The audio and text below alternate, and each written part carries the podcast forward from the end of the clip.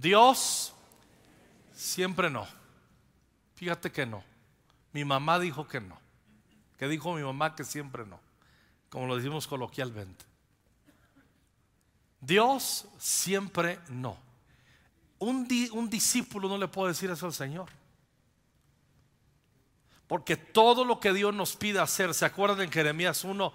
Que Jeremías le decía, Señor, no, no, no, soy muy joven. Y dice, no, no, no, no, no, no digas soy un niño. Y a todo lo que yo te pida, lo que te di a hablar y te pida hacer, lo vas a hacer.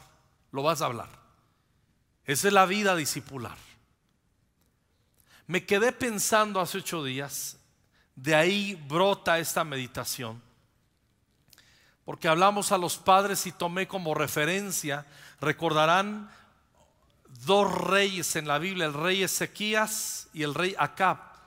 Pero cuando hablé del rey Ezequías, hicimos una, una aplicación que el temor hace que nosotros cedamos lo que Dios nos ha dado. Y quiero ir por esa línea. Pero abiertamente quiero hablar de esos temores que noto, he notado en muchos y en muchas familias he notado temor a ser liberales delante de Dios. ¿Qué es ser liberal? Ser, ser espléndido delante de Dios.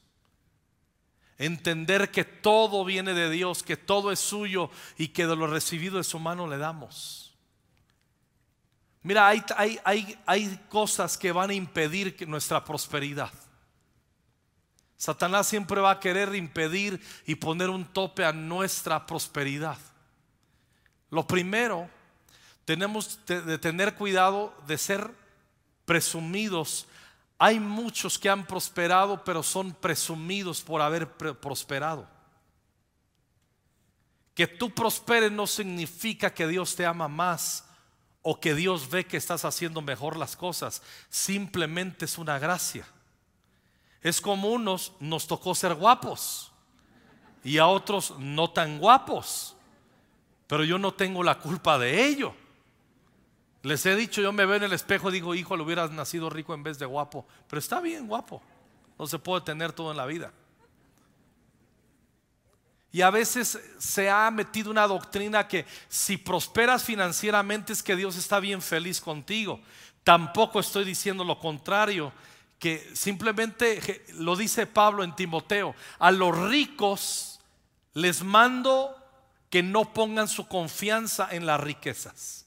Ya está la escritura. Cuando, cuando vamos prosperando y nos hacemos presuntuosos y avaros, cuidado. Otra, otra cosa, ya lo dije, lo segundo que nos puede cerrar el cielo. Ser avaros Es terrible la avaricia. Lo tercero, que me voy a ir por ahí, tener miedo a ser liberales, a ser espléndidos con Dios. El temor es terrible. En primero de Reyes, perdón, segundo de Reyes 18:7, hablando de este rey, Ezequías dice, y Jehová estaba con él, y a donde quiera que salía, prosperaba. Qué bonito versículo, qué increíble. Él se rebeló contra el rey de Asiria, no le sirvió. Le dijo, no, no, no, no, no, no, muchos se postran a tus pies, pero yo no lo voy a hacer. Pero cuando vio que el rey de Asiria venía con un éxito, masacrando a los pueblos, pisoteando a los reyes, eso de que se le rebeló se modificó y le entró un espíritu de miedo como hablamos hace ocho días, hace ocho días, y de intimidación. Y recordarán qué es lo que hizo.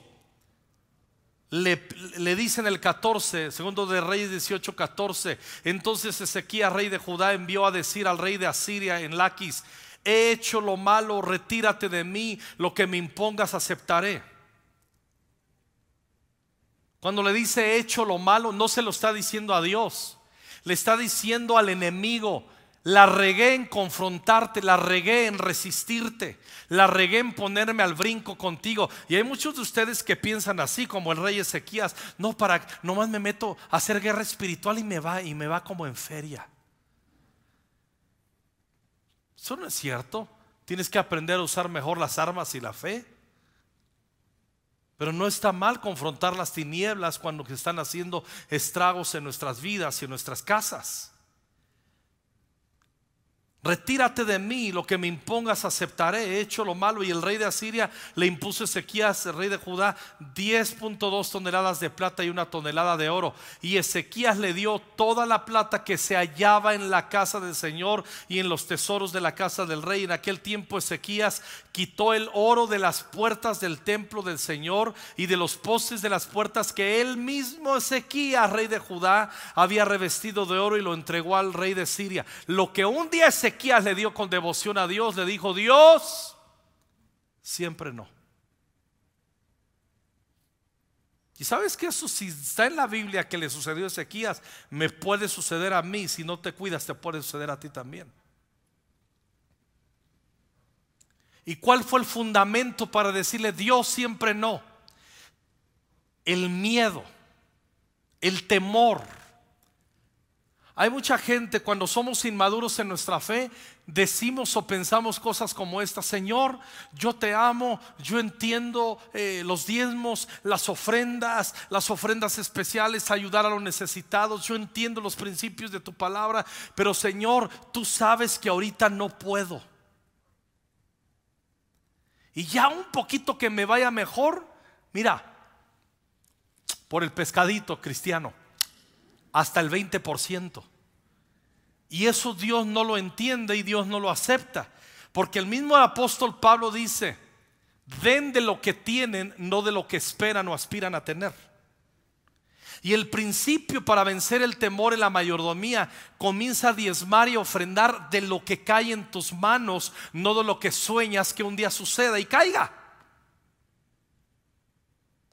Yo amo ver cómo hermanos se convierten y les cae una unción y un entendimiento como matrimonio y como familia de ser liberales delante del Señor. Simplemente lo entienden. Para mí eso es una obra del Espíritu Santo. Como lo son muchas otras facetas que no, en este momento no voy a hablar. Pero ese es uno de los milagros que hace el Espíritu Santo. Es, es un milagro. Porque eso quebranta con, con toda la idolatría. Raíz de todos los males es el amor al dinero. Cuando vamos a Hechos de los Apóstoles, recordarán Hechos 5.1, había cierto hombre llamado Ananías, quien junto con su esposa Zafira vendieron una propiedad y, la y llevó solo una parte del dinero a los apóstoles. Hasta ahí todo va bien. Pero afirmó que era la suma total de la venta. Con el consentimiento de su esposa se quedó con el resto. Entonces Pedro le dijo a Ananías, ¿por qué has permitido que Satanás llenara tu corazón? Yo leo esto en la escritura y me puedo dar cuenta que Satanás puede llenar mi corazón si descuido mi mente y mi ser y guardar los principios. Le mentiste al Espíritu Santo y te quedaste con una parte del dinero. Y le aclara el apóstol Pedro, la decisión de vender o no la propiedad fue tuya. O sea, nadie te dijo hazlo y nadie te forzó. Y después de venderla, el dinero también era tuyo para regalarlo o no. O sea, eso, eso fue un asunto voluntario fue un asunto que tú decidiste, que nadie te empujó a hacer, que tú tomaste la decisión. Pero una vez que tomó la decisión, ellos dijeron en su corazón este matrimonio, vamos a vender el terreno y el 100 de lo, el 100% de lo que nos den por el terreno lo damos al Señor. Ellos empeñaron su palabra, hicieron un voto, pero violaron ese voto porque sustrajeron una parte y solo trajeron una parte de lo que habían prometido a Dios. Le dijeron a Dios, ¿sabes qué Dios? Ahora que nos cayó el dinero aquí, te íbamos a dar todo, pero siempre no. Y el apóstol Pedro les aclara, nadie los obligó, pero les está instruyendo ahí y a la iglesia en general, en los comienzos de la iglesia, que no se juega con Dios en esas cosas. Sabemos que este hombre, después que lo confronta el apóstol Pedro, dice, ¿Cómo pudiste hacer algo así? No nos mentiste a nosotros, sino a Dios. En cuanto Ananías oyó estas palabras, cayó al suelo y murió. Y todos los que se enteraron de lo sucedido quedaron aterrados. Se restauró el temor de Dios en el corazón. Y Dios está esperando que nosotros aprendamos que parte de la vida de discípulos es darnos cuenta que sostenemos un proyecto, el proyecto del reino de Dios, con nuestros corazones voluntarios, no obligados. Algo que hemos decidido los pastores como equipo pastoral en la iglesia, si se dan cuenta, limitamos nuestras enseñanzas desde el púlpito en cuanto a la mayordomía financiera. Muy pocas veces lo hago o lo hacemos. Y no nos gusta esperar momentos de clímax efusivos para poder decirles, vamos a ofrendar al Señor. Tuvimos una vivencia que algunos hermanos se quedaron un poco sorprendidos un martes cuando nos visitó un ministerio. Él es un profeta. Eso no demerita quién es y que creemos el ministerio de este hermano. Él lo practica así. Nosotros simplemente en nuestra liturgia como iglesia preferimos y hemos optado los, los pastores con el acuerdo y la supervisión de nuestro apóstol apelar a que tú en tu corazón voluntario por el poder y la convicción que te da la palabra des de tu corazón habiéndolo planificado. Cada uno ve como propuso en su corazón. No dice, cada uno ve como en ese momento se sintió, no, como tú propusiste. O sea, y una propuesta es que tú lo pensaste conforme a los fundamentos de la palabra. Eso es bien importante. Ananías y Zafira en el cuarto dijeron, vamos a darle el terreno y lo que salga, el 100. Pero de repente modificaron, Satanás puso avaricia en sus corazones. A diferencia, a Ezequías lo movió a decirle a Dios siempre no. El temor en el caso de Ananías y Zafira fue la avaricia y la codicia. Y que Dios nos guarde de ambas cosas. Mire, del hecho, cuando nosotros damos en ambientes efusivos, es correcto debemos de aprender también a hacerlo. Es correcto. Todo aquellos que demos de corazón a Dios en cualquier momento, en cualquier circunstancia, siempre resultará en un acto de adoración. Pero hemos aprendido y queremos los pastores que cada familia, que cada corazón aprenda a hacerlo mejor en vez de un clímax del Espíritu Santo, en la quietud del Espíritu Santo. En ambas decisiones es correcto. Pero nosotros nos inclinamos que en la quietud y en el reposo, en el pensamiento, poniendo nuestros pensamientos a los pies del Señor, en el poder de la palabra, aprendamos a hacerlo. ¿Sí me estoy explicando?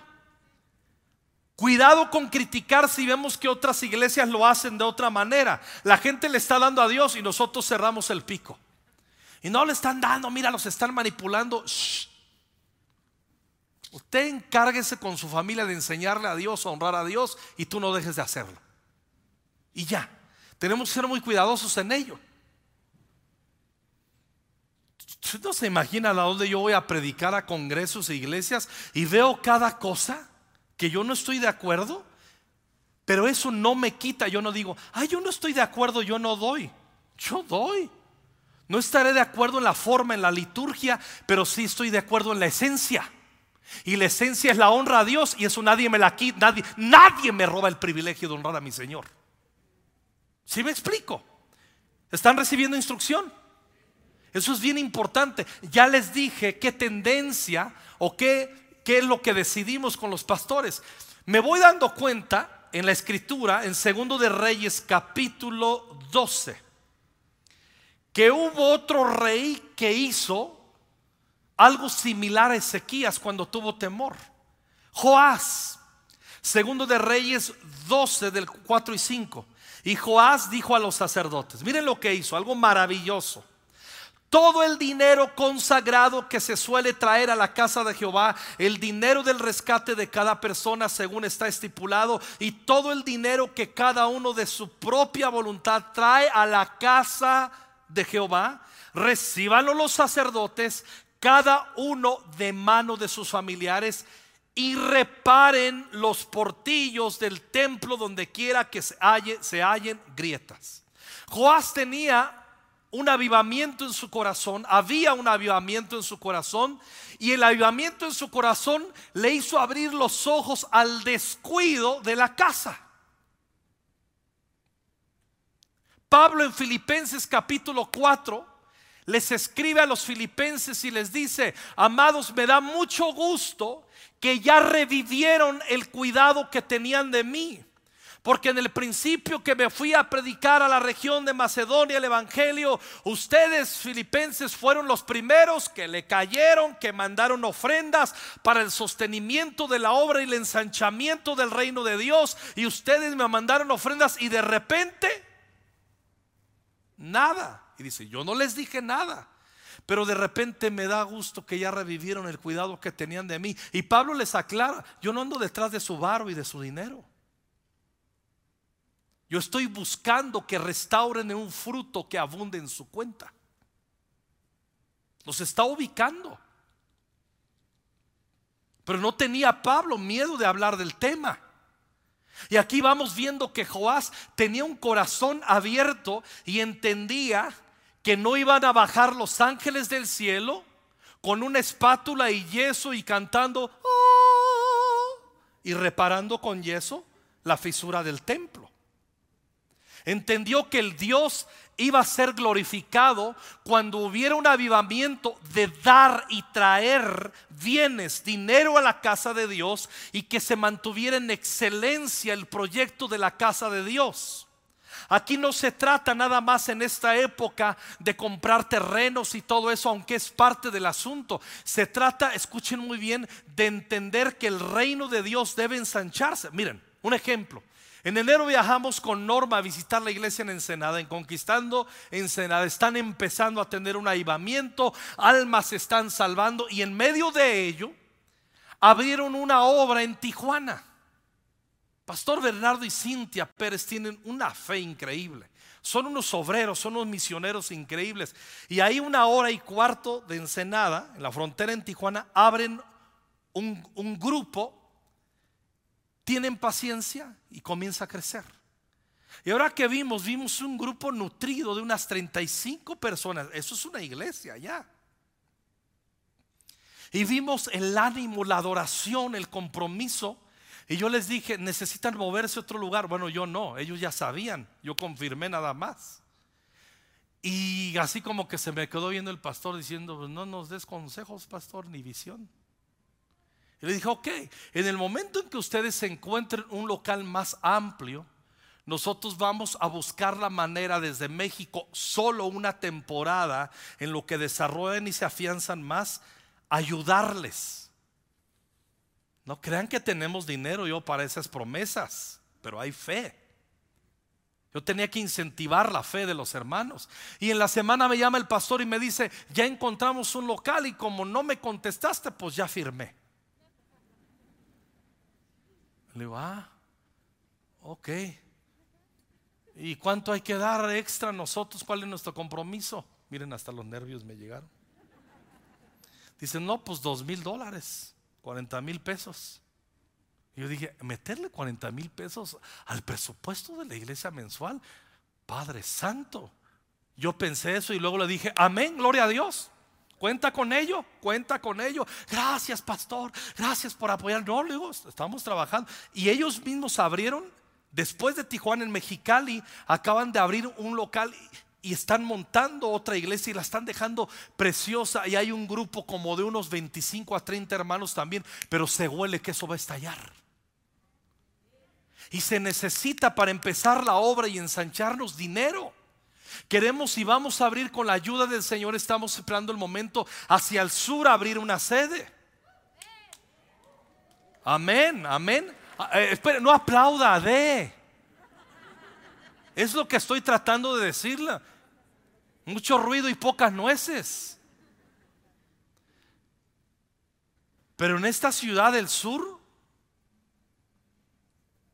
cuesta más dinero de lo que comúnmente en otras ciudades, en partes de la ciudad. ¿Y cómo lo vamos a lograr?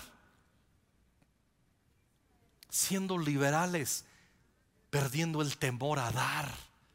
¿Por qué seguimos siendo un porcentaje pequeño de esta iglesia que sostenemos los proyectos de esta iglesia? ¿Por qué seguimos siendo casi los mismos a través de los años? Y muchos de ustedes que recién se han convertido rompan la mentalidad católica de darle limosnas a Dios. Dios no es un limosnero. La limosna se le da al prójimo y Dios no es nuestro prójimo. Él es nuestro Dios, nuestro Señor, digno de ser alabado y Él es dueño del oro y la plata. Y ese versículo en Ageo lo malinterpretamos. Y a veces oramos así, Señor, tu palabra dice, y si se vale orar, así es correcto, que tú eres dueño del oro y la plata. No, cuando tú lees bien el contexto de esos versículos, Dios dice, mío es el oro, mía es la plata. Así es que todo el oro y la plata que tienes ahí, dámelo. Ah, eso se llama exégesis en la Biblia, interpretar correctamente los versículos. Entonces va a ser bien fácil. Mío es el oro, mío es la plata. Y el Señor te dice, y el Señor te promete, te voy a abrir el cielo, voy a traer oro, voy a traer plata. Sí, sí va a traer oro y sí va a traer plata, pero primero tú tienes que romper la piñata. Y darle al Señor sin temor. Nunca pienses que ya le diste lo suficiente al Señor. Yo tengo una práctica cuando toca, ayúdame Leo, cuando toca a mi corazón la codicia y la avaricia.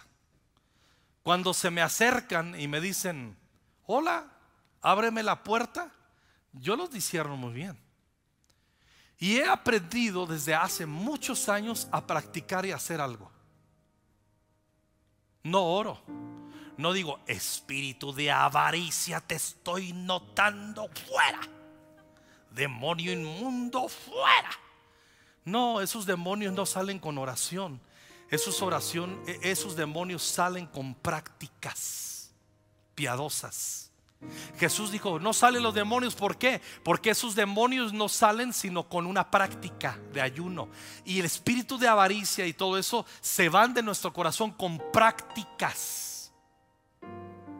dar, liberalidad, mocharnos, abiertos con Dios, sin temor. ¿Saben qué hacemos con Norma? Norma sabe que lo hace. Tenemos muy claro que los diezmos son de Dios. Si tú diezmas, no le estás dando nada a Dios, solo le estás dando a Dios lo que es suyo. El diezmo prueba que no le robes a Dios y que yo no le robe a Dios. La ofrenda es lo que le damos a Dios. Cada uno proporcionalmente, dice la Biblia, con la ofrenda de su mano, conforme a la bendición que Jehová tu Dios te hubiera dado. Les voy a decir qué hago yo. Lo practico. No me gusta contar esto, pero soy su pastor y puedo abrir mi corazón con ustedes también. Y si les puede ayudar esto a ser imitadores, háganlo. Si ya lo estás haciendo, no lo sueltes. Yo aparto un sobre. Y cuando me cae una bendición, le meto 100, le meto 200, le meto 500, le meto 1000, le meto 2000, le meto y le voy metiendo y eso no lo toco. Nada que vino la urgencia, no. Eso es de mi Señor. Ese sobre no se toca. Que cumplió años, no lo toco ese sobre. Y cuando se hace el bonche, no espero que venga Wayne Myers.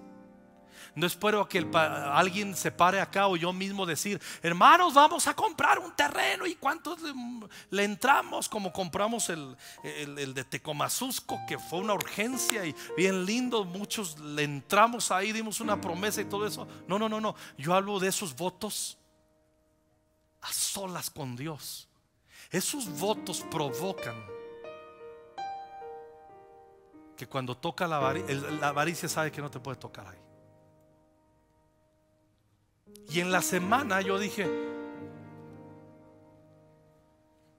le voy a atorar. Le dije a Norma en la mañana, vamos a dar una ofrenda extraordinaria. Dice, dale, con una alegría. Nos dice, ay no, nos vamos a quedar, ay, nos vamos a desfalcar. Jamás. Ese es temor. ¿Qué hizo Joás? Ay, Joás.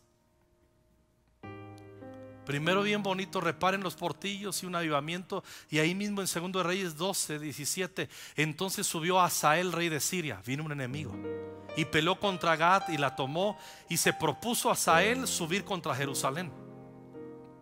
Por lo cual tomó Joás, rey de Judá, todas las ofrendas que habían dedicado, escuchen bien, aquí viene lo grave, Josafat, su bisabuelo, Joram, su abuelo, Ocosías, su padre, y la misma ofrenda reyes de Judá, y las que él mismo había dedicado, y todo el oro que se halló en los tesoros de la casa de Jehová y en la casa del rey, y lo envió a Asael, rey de Siria. ¿Y qué dijo el rey? Ok, no te toco, ahí nos vemos. Pues cómo no, si le sacó, le robó, agarró el tesoro de cuatro generaciones. Lo que se le da a Dios es de Dios, lo que es de Dios es de Dios. Pero el temor nos lleva a tocar lo que le corresponde a Dios.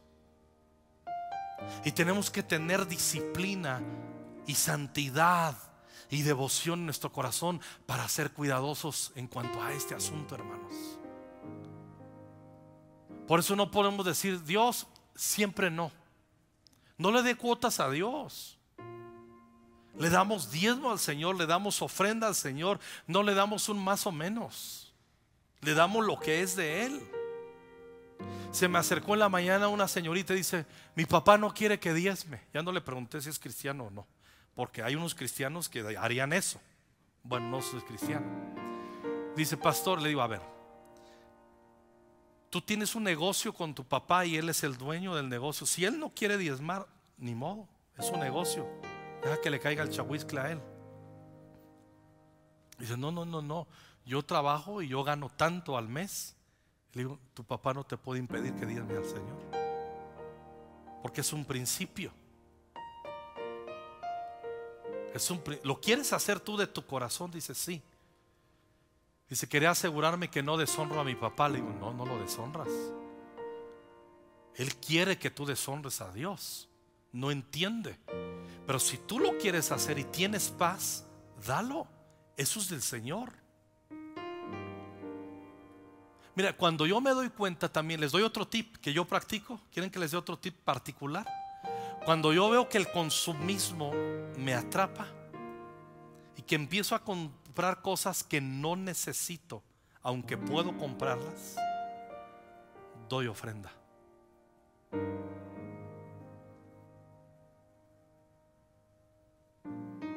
Y no dejo de disfrutar la bendición de comprarme y echar mano del dinero para algún capricho. Pero siempre comparo, a ver, ¿estoy consumiendo más yo? ¿Estoy dando proporcionalmente a la casa de Dios? Y ahí es donde uno es honesto delante del Señor. Y cuidado con decirle Dios siempre no. Y, vas a encontrar otro rey, segundo de Reyes 16, del 5 al 9, el rey Acaz. Entonces Resín, rey de Siria, y Peca, hijo de Remaliah, rey de Israel, o sea, el rey de Siria y el rey de Israel, se juntaron vinieron a tomar eh, Jerusalén, no lo lograron, pero aquel dijo, hijo, le van a venir otra vez contra mí. Y vamos al versículo 7. ¿Qué hace? En base al temor otra vez. Otra vez. El motor es el temor para esta decisión. Entonces acá se envió embajadores a Tiglat Pileser, rey de Asiria, diciendo: Yo soy tu siervo y tu hijo. Sube y defiéndeme de la mano del rey de Siria y de mano del rey de Israel que se han levantado contra mí y tomando acá la plata y el oro que se halló en dónde? Otra vez, sin vergüenzas, en la casa de Jehová y en los tesoros de la casa real, envió al rey de Asiria un presente. Y le atendió el rey de Asiria, pues subió el rey de Asiria contra Damasco y la tomó y llevó cautivos a los moradores de Kir y mató al rey Resín. lo contrató bien e hizo la chamba quien contrató, pero ¿con qué dinero lo hizo? Con un dinero que se lo daba a Dios y que al último día, ¿sabes qué? Siempre no, Dios lo agarró y lo usó para sus fines personales. Otra vez. Que Dios me libre a mí. De hecho, muchos, muchos piensan que Norma y yo tenemos dinero. No se equivoque. Somos un, somos un matrimonio y una familia bendecida. Que tenemos cubiertas y suplidas nuestras necesidades. Algunos de ustedes, cuando viajamos de ministerio, nos dicen: Ay, que Dios lo bendiga, que descanse, pastor, en Europa. Que descanse. Págate tu pasaje y ven conmigo a ver si descanso. Entonces piensan que uno va allá a pasear. ¿No tengo derecho a tomarme un día y tomarme una foto en una buena ciudad con mi esposa? Claro que sí. Pero muchos de ustedes no entienden del ministerio.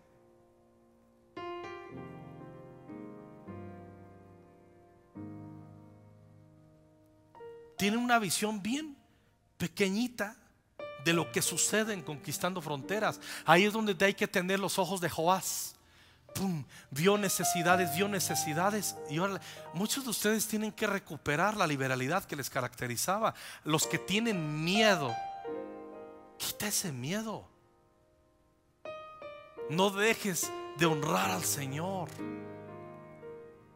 Yo no, yo no, yo no voy, yo estoy bendecido por Dios, pero yo no voy a andar jugando a tomar del tesoro de la iglesia para lo que se me antoje.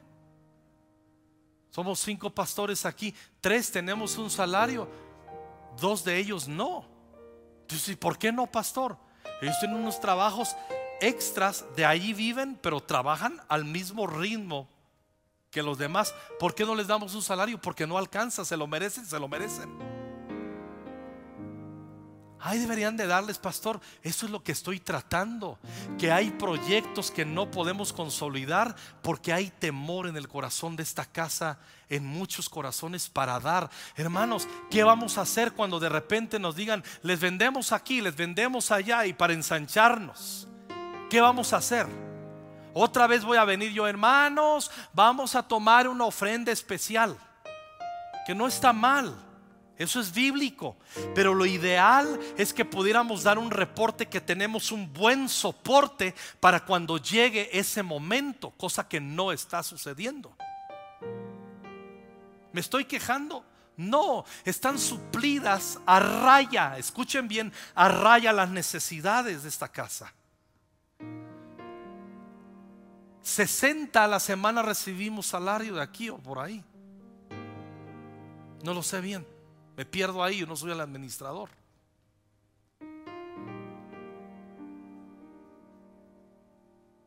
Entonces, ay, ¿y, ¿y, por qué tantos? Exactamente ahí viene el punto. ¿Por qué tantos? Porque como no entiendes en cada área cuántos deben de trabajar bajo un salario. Hay muchos voluntarios, muchos de ustedes lo son y glorifico a Dios por ello, pero hay unos que tienen que tener una base. Y si son contadores, ¿por qué no les vamos a dar un salario que un contador en una empresa recibe. Eh, es lo óptimo, ¿no? Se lo merecen, trabajan duro o no. O que, o que, que Dios los ayude y la Virgen los acompañe. No, eso sería un acto de injusticia.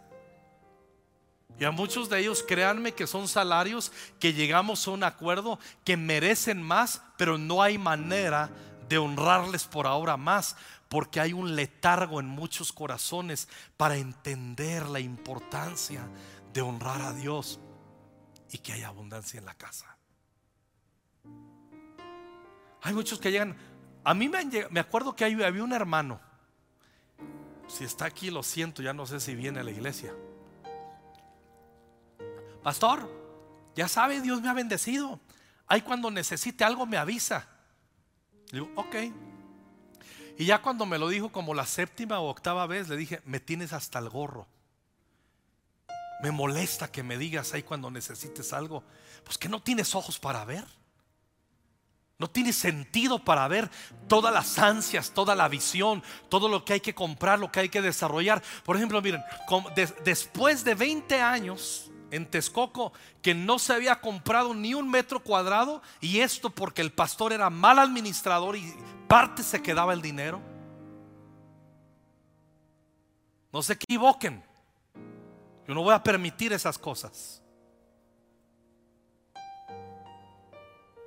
Por eso no está entre nosotros. Si él me decía, no hay, no hay, no hay, no hay, bueno, yo tengo que creerle. ¿Por qué no le voy a creer? ¿Por qué lo voy a forzar? Pero de repente vemos que las cosas cambian el panorama y le digo, a ver, podemos ahorrar. Y cuando venimos y el pastor Iván es pastor de sedes, les dice, han ahorrado sede de Texcoco tanto dinero. En año y medio los hermanos lloraban. No es que no había, es que había una mala administración. ¿Sí me estoy explicando? Compramos un terreno entre todas las sedes porque somos, somos uno. No es allá ellos se rascan con sus uñas. No, no, no, no, no, no.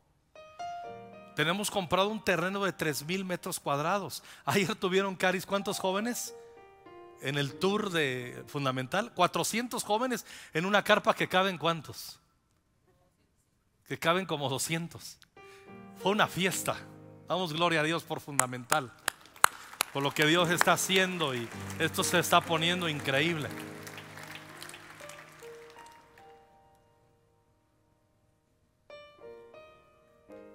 Hay un terreno de tres mil metros.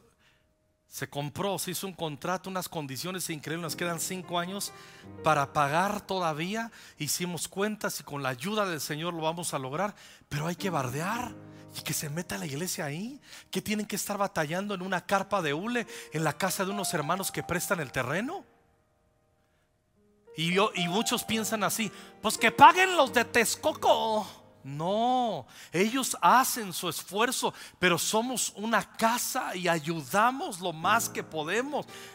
Los gastos son terribles. Es como si hubiéramos dicho que paguen, que compren los de Tecomazusco. No, tuvimos que entrarle todos. E hicimos una ofrenda extraordinaria. En 15 días, ¿se acuerdan los que dieron? Y nos comprometimos y órale, le caímos y era una oportunidad y compramos un terreno a mitad de precio en la mejor ubicación de ese pueblo. Y ahorita y, hay, hay muchas cosas que hacer. ¿Qué vamos a hacer cuando nos vendan terrenos aquí al lado y propiedades? Estamos apretados. ¿Sabes cuántos circulamos en las tres reuniones en esta sede los domingos discretamente para no inflar números? 4.500. Más las otras sedes somos una iglesia de más de cinco, casi seis mil miembros. ¿Por qué una iglesia de tal magnitud no podemos impactar más? Porque para esto se necesita una voluntad de darle al Señor y poder desarrollar más proyectos. Que no te detenga el temor. Que no nos detenga la codicia, amados, amadas.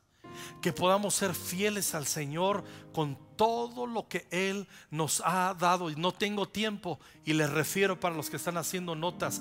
Asa fue otro rey en segundo de Crónicas 16 del 1 en adelante que hizo lo mismo.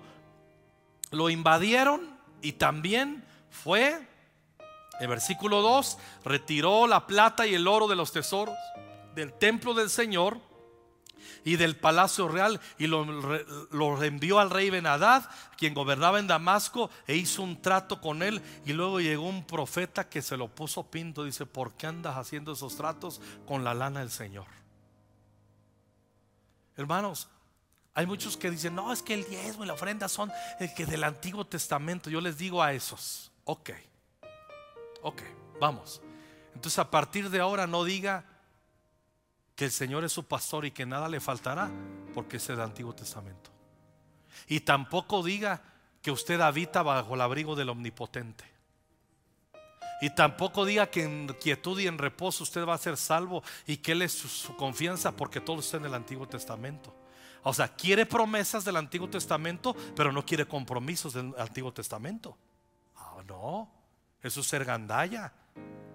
Ok, olvide el Antiguo Testamento. Imagínese. Vamos al Nuevo Testamento. ¿Jesús pagaba impuestos? Sí. Entonces yo soy su discípulo, pago impuestos. Jesús diezmaba, porque él cumplió toda la ley. Él no vino a abrogar la ley, sino a cumplirla. Dime un versículo donde dice que Jesús diezmó. Ese no vino a abrogar la ley, sino a cumplirla. Y la ley decía que diezmaran, ofrendaran. Y, y Jesús practicó todo cabalmente. Jesús diezmaba. Y si mi maestro diezma, yo diezmo. Se acabó. ¿No te basta eso? Olvida eso. Vamos al bien, bien neotestamentario. Ahí está, Filipenses, ya lo cité. Avívate y revive el cuidado de la obra dando ofrendas especiales.